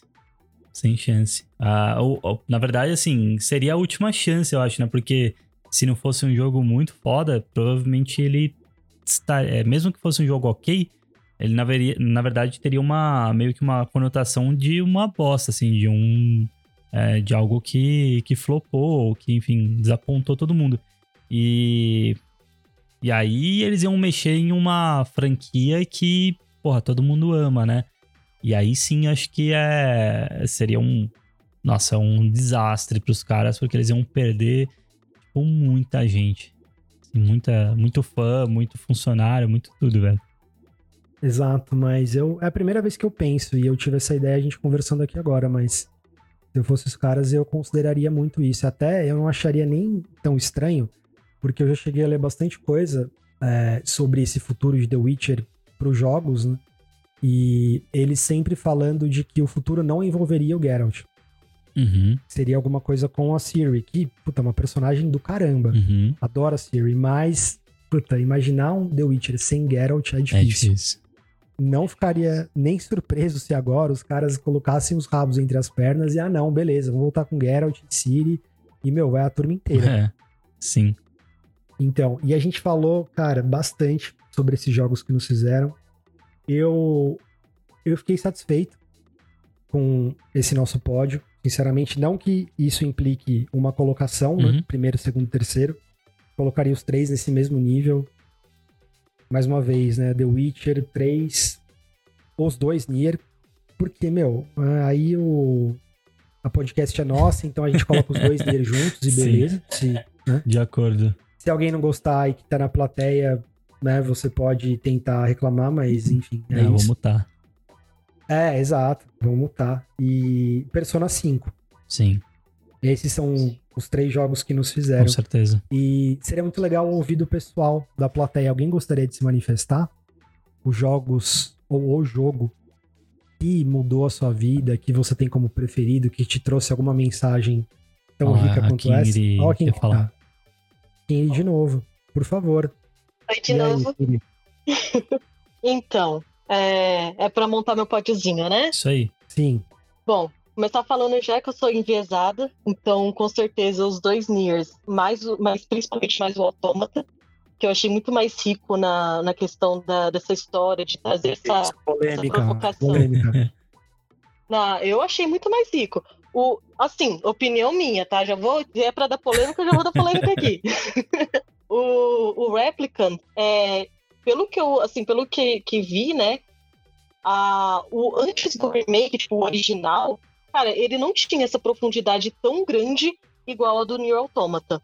Assim, eu acho que foi muito mais bem explorado, porque assim, eu, percebi que os dois têm a mesma base, assim, de filosofia, a mesma base de mensagem, de provocações. Só que o Autômata, ele faz isso é, muito mais orgânico, sabe? É, você comentou da repetitividade. É claro que o Autômata é repetitivo, mas ele é muito menos repetitivo do que o Nier, do, do o Replica, né? Rep- Replicant. Mas é, eu achei ele muito mais, muito mais provocativo. E mais claro também na mensagem. E o Replicant, eu acho assim, que no remake que eles fizeram, é, é remake ou remaster? Remake, né? Porque teve coisa nova. Remake. Remake, isso. É, eu acho que eles conseguiram, assim, dar uma melhorada muito boa na história, assim, nas provocações no jogo com o último final, né? E aí eles deram uma, uma volta, assim, e foi bem, bem interessante. Então, recuperaram. Por isso que eu concordo aí de deixar os dois juntos. É, e aí, claro, né? O, o Kingdom Hearts também, que vocês comentaram, o Persona também, também tá aí no meu pódio. Mas assim, eu acho que além da, é, da história né, do jogo em si, né, que traz a mensagem, traz as provocações, é, vale também a experiência, né? É, assim, como que esse jogo é, marcou você na época que jogava. Então, assim, um jogo, um, um dos, né? Tem alguns, mas assim, um jogo que me acompanha é, até hoje, até que se virar e perguntar pra mim qual é o seu jogo preferido, meu, eu amo Nier pra caralho, eu amo Kingdom Hearts pra caralho, Persona pra caralho, mas um jogo que primeiro entra na minha cabeça é World of Warcraft. É, eu sei que vai ter controvérsias, mas é, O pessoal porque tá se agitando, se preparando pra atacar. O pessoal tá É, preparando pra preparando- começar a te atacar. Mas assim, por que que aparece primeiro na minha cabeça? Porque é um jogo que, que me acompanhou muito. Assim, foi um dos primeiros jogos que, de RPG, que eu comecei, de MMO, na verdade, né? Que eu comecei a jogar, que marcou muito a minha vida, sabe? Ele me acompanhou até, até pouco tempo atrás. É, claro que assim, né? Massacrar o jogo, né? A Blizzard, pelo amor de Deus, tá regaçando com o jogo, acabando com a história. Mas fica nostalgia, sabe? Tem aquele, aquela pegada de, puta, um jogo que eu Cara, eu, eu, eu comprei livros, eu, eu acompanhei a Lore, eu, mano, adoro os personagens, tem aquela, aquele apego, sabe? Então ele acaba aparecendo primeiro na minha cabeça, apesar de não ser assim, um jogo que eu falo, puta, foda pra caralho. Eu gosto, mas é, é mais a, a o apelo emo, é, emocional, né? Mas um outro jogo que, assim, não tem história, tem lá um pouquinho, mas, cara, é, faz muita parte da minha vida, é Drift City, né? Olha lá. Meu Deus Olha do céu. lá. Numa conversa, os jogos que fizeram a sua vida, ela traz Drift City. Drift City. Mas tá certa Tá ela. certo, não tô? Corajosa. Não, eu, Eu fico tenho- fora dessa discussão. E até eu tô bem no meio aqui, literalmente. Então, Literalmente, é. por favor. não tirem disso. Deixa eu me explicar, por favor, que a galera fica tipo, Drift City, que jogo é esse? Acho que nem é conhecido, né? É bem, Não, bem não underground esse jogo. É, mas É. esse foi bem marcante mesmo. Foi, né? Você É, tem por obrigação favor, de nos dê-. Nos dê contexto. Aí. Nos dê contexto. Então vamos lá. Drift City, só, só né, saber o que que é esse jogo. Ele é um jogo MMO, MMO Racing. Então é um, um MMO de corrida. É, Ótima a ideia. Ótima ideia. Não, não, vamos falar, foi, era muito da hora. O jogo era muito bem feito. é, era um, cara, MMO de corrida, cara. Você corria. Não, não é Need for Speed, entendeu? Ele tem a pegada de historinha, ele tem a pegada de, cara, juntar a galera de. é, tinha as crews, que é como se fosse guilda, né? É, de, meu, vamos, vamos batalhar com os outros. Aí tinha os canais que você. é, que você tinha que competir pra pra ficar. é, ter a posse dos canais, né? E aí quem Aí, tipo, a Crew que tinha, que, que era dona do canal na, na. Acho que ficava, não lembro se era por um mês uma ou uma semana, semana. Uma semana, né? Aí, tipo, você tinha que abastecer o carro, né? E no posto abastecer porque a gasolina acabava. Então todo o dinheiro que a galera gastava na gasolina ia pra, pra essa Crew, que era dona do canal. Então, tipo, era muito legal, assim, a, a interação. Claro que aí, né? greve dos caminhoneiros também. Tinha tudo isso no jogo. Cara, pior que Dólar acho que hoje. tá caro de. né? É, Pô, não. Ótimas mecânicas, gostei. Não, o jogo é muito bem feito. E tinha uma pegada de anime, né? Ele tem aquela. O, o visual dele é muito. É bem de anime, assim, qua- quase um persona, vai. Mas é bem legal, assim. Tá ficando cada vez mais interessante. Olha só, é um MMO de carro e agora com um estilo de arte tipo anime. Meu, Cara, tinha história, velho. Tinha uma história legal. É, é, meu, era muito legal. É, tinha é também. uma é, combinação depois- onde eu sei única. Eu curti mesmo, assim, pelo conceito. Interessante. Sim. Não, e além do, da parte assim de corrida em si, né? De fazer, tinha missões, era, era meu, RPGzão, assim também. É, e aí a, você, é, depois de um certo level, você escolhia é, se você queria ser tipo um polícia ou ser. Ou ser, tipo, os, os caras do mal. Não, era- não era bem do mal, né? Mas era tipo os contra a lei. Aí, é E- como que era? Era o quê? Oi? Era, a, não, eu acho que era o AMD e. O MD e Hulk? Acho que era Hulk, não É, era? Alguma coisa assim, é. Aí a gente era o MD porque ganhava mais dinheiro, né? É, porque aí dependendo do que você escolhia, tinha atividades que, que só um ou outro poderia fazer, sabe? Ah, é verdade. É- Meu, era muito bem feito o jogo. Aí, claro, ele morreu, né? Muito mais porque eles são os próprios capitalistas, porque tudo você tinha que, que comprar as, as microtransações, né? Aí começaram a colocar itens que, cara, era itens que davam uma vantagem absurda, absurda nas corridas, na- no jogo em si, e era tudo item só pago, tipo, só tinha acesso pay to você win, né? Exatamente. Aí ficou uma bosta, né? Aí morreu. E bem feito. Mas, por que que esse jogo marcou tanto? O jogo sem, sem tanta É isso que a gente quer profundidade. É isso que a gente quer Ah. saber. Eu fiz a pergunta e você fica dando volta aí. Tô dando Não volta fala, pra dar o porque- suspense. Tá fazendo drift em volta Tô da fazendo drift. É. Então, é porque nesse jogo que eu conheci meu digníssimo aí, dono dessa voz linda, né, Be Essa aqui, no caso. como Obrigado. Isso. Obrigado. Por isso que me marcou bastante. Olha só aqui. É isso aí. Exatamente. É, Foi muito lembro até importante hoje. mesmo. Foi, eu lembro até hoje do carro que ele tinha. Era um Toyota É. Supra, né, mozão? É o Verde, Abovimon. a Bovimon. É, que Isso era um maravilhosa. RX-7 roxo. Uma RX-7 roxa, exatamente. É, Olha só, Tá ele lembra. eu lembro. Ele lembra. Então, esse jogo marcou, marcou bastante por conta disso, né? E, é engraçado que, assim, marcou justamente por isso, né? Ele não tem uma história tão profunda, é, tecnicamente ele não era tão bom. A ideia dele é espetacular, mas tecnicamente tinha várias falhas. Nossa, o que tinha de, de bugzinho? Eu vivia caindo no, no infinito toda hora. Era, mas enfim. Mas marcou, assim, mais essa experiência mesmo de, é, de ter conhecido alguém super importante na minha vida. Meu, mudou, assim, esse de fato mudou minha vida, né? Olha lá. Meu, aqui. Olha só, e é uma lição tão linda que a gente tira dessa história de amor, porque até um ponto que eu queria depois chegar nele. Você vê quando tem o amor envolvido, e claro, né? No caso de vocês era um negócio que era fora do jogo. Mas quando o jogo tem coração, quando tem alma, então você falou, sei lá, do UOL, por exemplo. Ah, não, sei que o UOL tem problema, não sei o quê, mas eu curti isso que é legal, essa subjetividade, né? Porque a gente tá falando, o negócio é arte. A arte tá no olho de quem vê, de quem vai observar aquilo.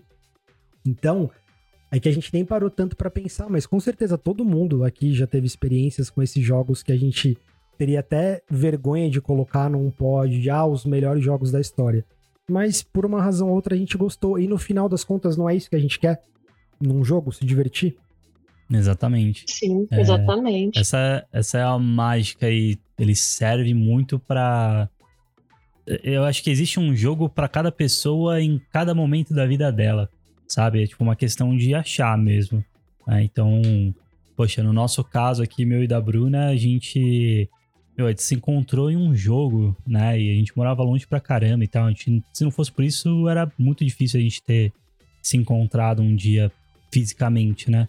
Isso quebrou uma, nossa, uma distância de centenas de quilômetros. Então, e é um negócio que, pô, impactou a nossa vida nesse nível, sabe? Hoje a gente é casado.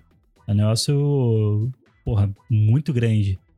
E, e aí, além disso, os exemplos do Nier e tal, que a gente já falou aqui o, o episódio inteiro, que fez a gente ir atrás do nosso sonho de abrir um lugar que, enfim, é, representasse tudo que a gente é, quer, né? O que a gente tem de visão e tudo mais. E também é faz até a gente querer mostrar isso para outras pessoas para que elas também consigam usar desse meio para realizar as suas vontades, as suas ambições, ou então às vezes até algum negócio que a pessoa nem esperava, é, nem, nem sabia que estava procurando e, e encontra, né? Então é, putz, só corrobora pro caso aí. Exato, e até um negócio que a gente vai levar muito para nossa produção de conteúdo, né? Que até a gente falou sobre isso e eu falando para vocês, cara, odeio esse sistema, por exemplo, de pontuação de review que a gente vê em inúmeros jogos, é, canais de YouTube, até de pessoas que a gente gosta pra caramba. A gente respeita, mas o pessoal simplesmente, meu, vai lá e coloca um rótulo no jogo. Isso pode às vezes nem ser um- uma nota numérica. Mas, por exemplo, ah, eu aprovo ou eu não aprovo. Porque no final das contas, hoje, para você criar uma porcaria, um jogo ruim mesmo, que você não diga nada pra ninguém, que você não tenha nenhuma mensagem que vá tocar ninguém, cara, você tem que fazer um esforço assim, puta, parabéns, velho. Talvez você até mereça um, algum tipo de pontuação, porque assim, quem estiver procurando um jogo ruim tem que conhecer você. É quase impossível fazer isso. Sempre quando você faz alguma coisa, você tá colocando seu coração naquilo, você tá vendo, de novo, como a gente falou, a mensagem do pô, da pessoa que fez o roteiro. Você pode ver alguma qualidade ali na parte da, da trilha sonora, da jogabilidade, enfim. Porque eu confio muito, acredito muito nisso que você falou, de ter um jogo pra todo mundo. Né? A gente tem inúmeros. bom, tudo que a gente falou até agora, né? Mais uma vez, não são jogos objetivamente melhores. Não são aqueles tecnicamente incríveis, é, que muitas vezes até a gente consegue aliar os dois, né? Tem alguns jogos que são objetivamente muito bons, tecnicamente ferrados, são incríveis, e tem toda essa substância que a gente procura. Mas muitas vezes, meu, o que me ganha, e eu acho que fica muito claro para vocês, por exemplo, que compartilharam aqui com a gente também, o que ganha a gente no final é o coração, meu. Tipo, me vem muito Sim. à cabeça o, a experiência que a gente teve com Final Fantasy XV, por exemplo. Cara, Final uhum. Fantasy XV é uma merda de um jogo. É um lixo, meu. Como dá raiva, como eles conseguiram, meu, tecnicamente fazer um negócio assim, uma franquia tão foda. Meu, olha tudo que representa pra gente. O jogo, tecnicamente, eu não tive pelo menos a, a experiência ainda, o tempo de conseguir jogar depois de terem consertado algumas partes. Pelo que entendi, o episódio, um dos finais que era o mais problemático, que meu jogo começava a vomitar história em você. Tipo, ah, sabe esse personagem aqui, tipo Prompto, que ele tem aquela história de origem, mano, hã? Da onde que vem isso, cara? Sim. Do nada e tipo, o jogo tem todos os problemas do mundo. E, mano, no final eu amei. Amei. Sim. Porque o jogo tem muito coração, cara. O jogo é simples. O que segura o jogo, as, sei lá, 40, 50 horas que ele tem, e carrega assim, fácil no ombro, é essa amizade que eles têm. Porra, do Sim, Noctis. O sentimento que eles conseguem é, reproduzir da amizade entre os caras ali, né? É um negócio que é muito forte. Nossa, muito. É um Final, é um Final Fantasy, tipo, totalmente fora da curva.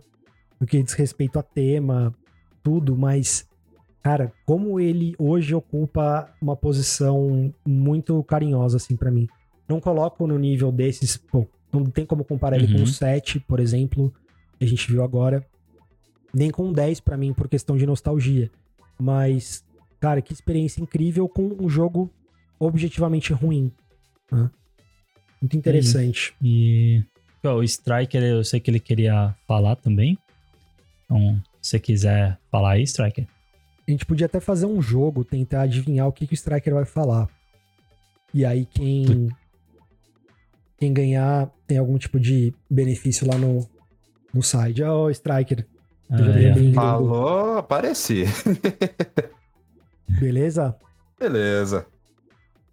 Cara, liberdade total. Como que você quer prosseguir? Você quer falar um jogo que você amou, que te marcou? Você quer falar três, quatro, cinco? A voz Eu vou sua, falar de dois jogos que para mim são os que mais me marcaram durante essa, esses últimos tempos. Que eu acho que não vai ser muita surpresa para ninguém, já que quem me conhece bem sabe o quão hypado eu fiquei por conta do lançamento de certas duas pessoinhas que foram para Smash Ultimate, então. Senhoras e senhores, eu vou falar de Xenoblade Chronicles. Aí, eu apoio essa decisão. Eu apoio. eu tive a chance de jogar Xenoblade na época do Wii e eu me apaixonei por aquele jogo. Ah, mas tinha gráfico de PlayStation 2, mas é como você mesmo falou, Kaya, e como o Gui também reforçou. É o coração. O coração que a Monolith Soft colocou em Xenoblade Chronicles me deixou fascinado por aquele jogo a história, os personagens, todo o plot interior, a side questing que você tem, uh, branching paths, tipo, os caminhos diferentes que você tem para cada side quest, para cada resolução, interações diferentes que você tem com os personagens, momentos que você descobre mais os personagens com um pouquinho mais de backstory por conta dos Heart to Hearts. Tudo isso foi só buildando um amor incondicional que eu tenho por Xenoblade Chronicles e ver que teve o lançamento da Definitive Edition me deixa mais feliz ainda, porque o conteúdo que eles tinham cortado foi reexplorado na, Definitive Edition. E isso para mim é maravilhoso, sem falar que Xenoblade Chronicles 2 me fez chorar não sei quantas vezes enquanto eu tava jogando. É, eu só, tá, eu, eu, confesso, eu sou meio mantegão pra alguns jogos, mas pelo amor de Deus, no meio do capítulo 3 acontecer tal coisa, não, não tem como. Você tá muito despreparado. Você, uma parte de você fica, ok, isso vai acontecer, mas só que a outra parte você fica, não, isso não pode acontecer. E até você falando do, do Xenoblade, tipo, eu concordo 100% com tudo isso. Cara, uma coisa que me marcou demais, tanto no primeiro como no segundo a trilha sonora.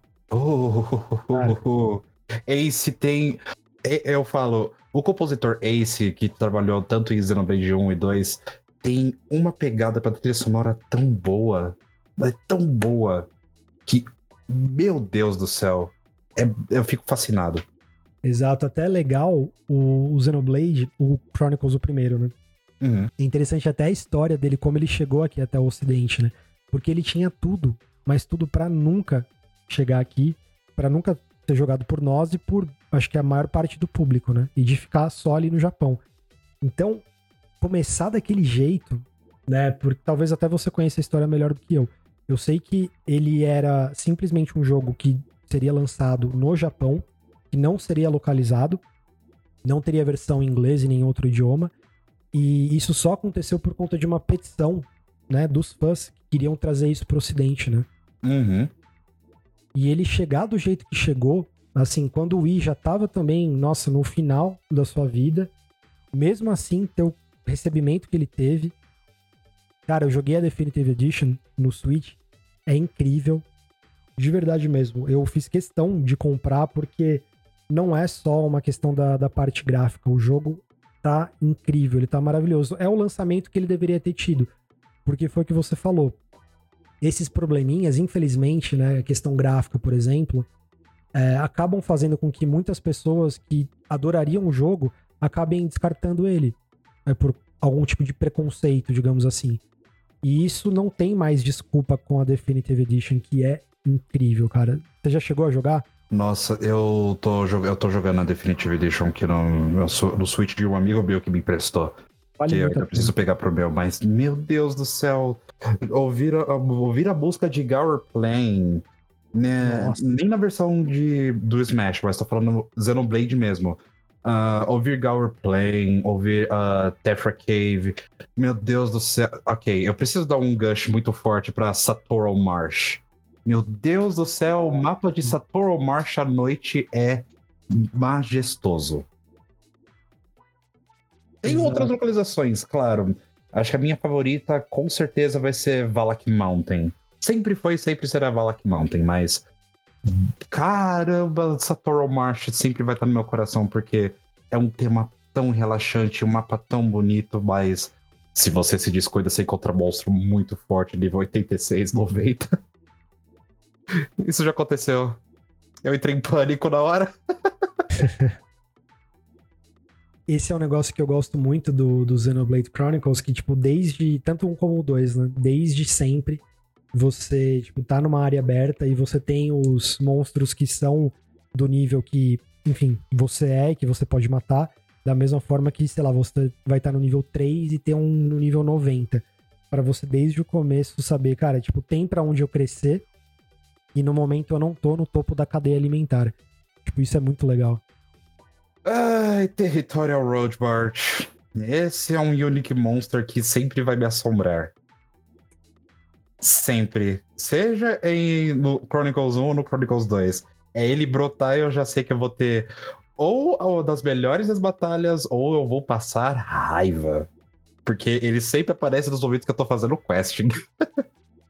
Cara, e isso às vezes enche o saco mesmo. E não só ele, né? Vários. Nossa, Você, você passar, tipo, num funil ou alguma coisa que, meu, você não tem como deixar aquele monstro de lado e, tipo, meu, não tem o que fazer, né? Estando Sim. 30 níveis acima de você. Pois é, eu- isso já aconteceu meio que em recentemente até eu tava fazendo questing em uh, Satoral Marsh na- de noite e de noite aparecem os monstros mais fortes.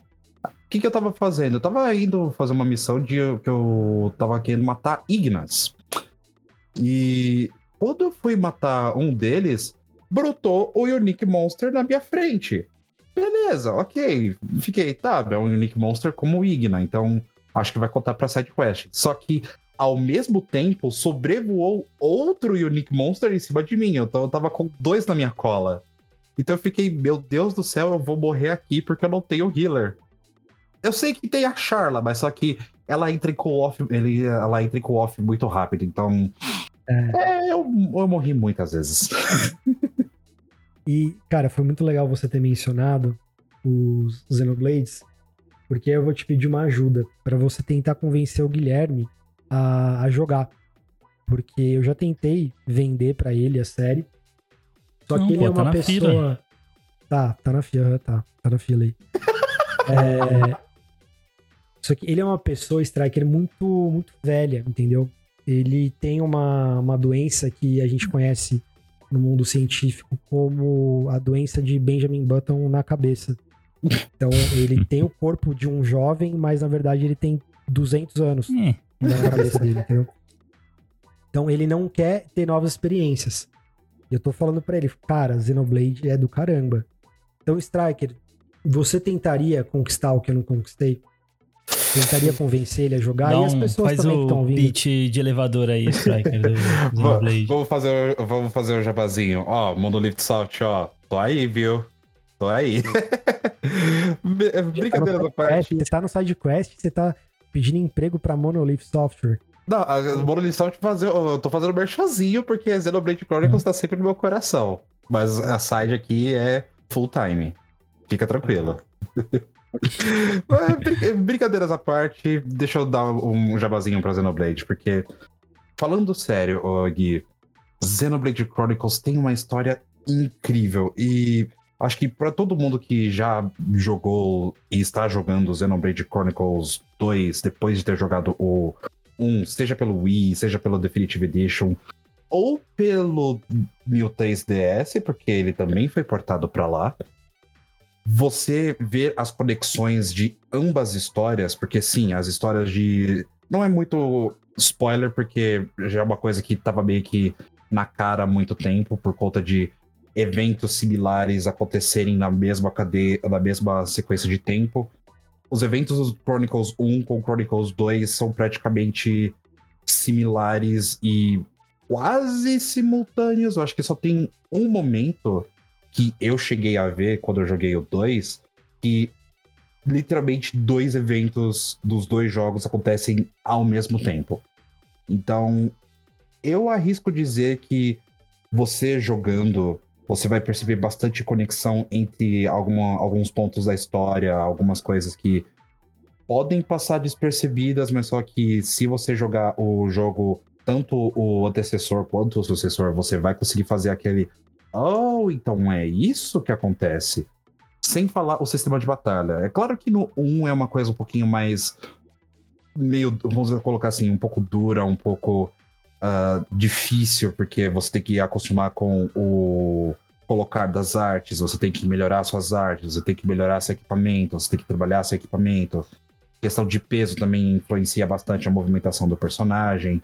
Então, fica uma coisa um pouquinho difícil de manejar, mas só que quando você passa pro 2, tipo, seguindo o gameplay do 1 um pro 2, nossa senhora, é literalmente você estar passando de água para vinho. É literalmente de vinho, mas só que um outro tipo de vinho, porque eu não consigo falar que o Xenoblade Chronicles 1 é água. E eu falo por coração mesmo. Joguei a DLC de Torna.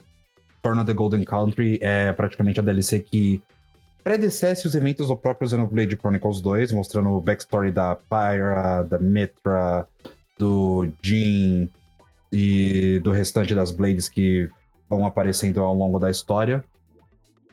Meu Deus do céu, é um gameplay totalmente diferente, tanto é que eu sei como nasceu essa história, porque durante os. Ah, acho que a saga do próprio Xenoblade Chronicles 2, acho que por meados do capítulo 6 para 7 ou 7 para 8, estava descrito que seria um capítulo que você iria jogar exclusivamente com o Jin. Mas o que acabou acontecendo é que eles tiveram tantas ideias, mas tantas ideias, mas tantas ideias, que ao invés de deixar isso só para um capítulo, eles criaram Torna the Golden Country, fazendo todo o backstory de Xenoblade Chronicles 2 acontecer. O porquê do Jin ter ficado daquele jeito, o porquê da Mitra ter sido ausente, o porquê de ter acontecido diversas coisas com o restante dos personagens. Então, você vê que a Monolith Soft teve bastante coração em cima desse jogo, porque uma coisa que nasceu de uma ideia para trabalhar em cima de um dos personagens que são que na main story do Xenoblade Chronicles 2 é vilão se tornar uma DLC completa com bastante hora de jogo, com bastante side questing é algo até surpreendente no meu ver, porque eu mesmo nunca pensei que eles iriam chegar tão longe para dar para trazer mais coisa em cima do jogo. sem falar o, o quanto eles me surpreenderam colocando Pyrometer no Smash, porque foi literalmente o time da Monolith Soft trabalhando naquele trailer. Porque dá pra ver nitidamente quando é a parte do Xenoblade Chronicles 2 e quando é a parte do Smash mesmo. Eu confesso que quando saiu aquele trailer, eu tava pulando na cadeira, porque eu tava Chorou de novo. Nossa, a música é. Eu, eu, eu preciso dar um. Eu preciso dar um adendo, porque essa música sempre vai me fazer chorar, independente quando ela toque. Se eu ver uma cena que eu sei que vai acontecer, eu ainda vou chorar, que é Drifting Soul, o nome da nossa música Feels de Xenoblade Chronicles 2.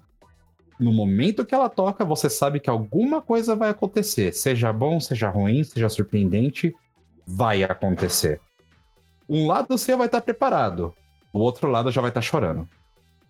Striker, você me venceu pelo cansaço. É, eu vou, vou jogar, cara. Depois dessa tese do professor que- Striker, você tem que jogar. Sim, E você depois vai ter que jogar que entregar depois um, de um tanto trabalho argumento assim, não tem que Sim. fazer. Não, Ah, é. Vou fazer um TCC do, do, do Xenoblade. Precisar Exato. de ajuda, eu tô aí. Não, pô, eu vou fazer o TCC pra você, cara. Opa! Ah, Vamos lá. Beleza, cara. é isso aí. Exato. Então, é, mais alguém gostaria de trazer aqui pra gente jogos que comoveram? Depois dessa declaração de amor do Striker por Xenoblade? Beleza, pessoal. É, Nossa, a conversa rendeu. Rendeu pra rendeu, caramba. rendeu bastante. Tá, Então, Foi bem produtivo pra um primeiro, primeiro episódio. Sim, nossa, cara, vai ter muita oportunidade ainda pra gente trocar ideia com todo mundo, todo mundo trazer um pouquinho da, da sua experiência aqui pro side. E, bom, gostaria de agradecer a todos, o pessoal da plateia, as participações, enriqueceram muito aqui a nossa conversa. E até desde o começo, né, esses jogos que fizeram o SideQuest nunca era pra ser um. Ah, o que fizeram o SideQuest do nosso lado porque o SideQuest, desde o começo e cada vez mais, vai ser algo pra gente, pra todos nós. né? A gente sempre fala isso que é tanto nosso quanto de vocês. E vocês com certeza vão ver muito isso nas próprias. nos próprios episódios que a gente ainda vai fazer aqui na podcast. A intenção é mostrar essa visão que a gente tem dos jogos como arte, que a gente sabe que vocês têm também. A gente vê uma, uma falta desse tipo de discussão de jogos não como simplesmente um passatempo, como a gente falou, ou algo que a gente consiga até mensurar, vamos colocar um número nisso. Não, uma discussão que vai muito além. E, nossa, vai ser demais é, poder conversar sobre tudo isso com vocês mais pra frente. Obrigado por tudo, pessoal. Isso aí. Últimas palavras, aí, Gui? Não, queria só agradecer também todo mundo que tá participando, todo mundo que ainda vai ouvir. E qualquer coisa é só chamar a gente no Discord, no Instagram, onde quiser. E quem quiser participar dos próximos, também entra no nosso Discord e presta atenção nas datas lá, que a gente deve anunciar com uma certa antecedência quando vão ser as, as gravações. E é isso aí. GG. GG. Valeu, pessoal.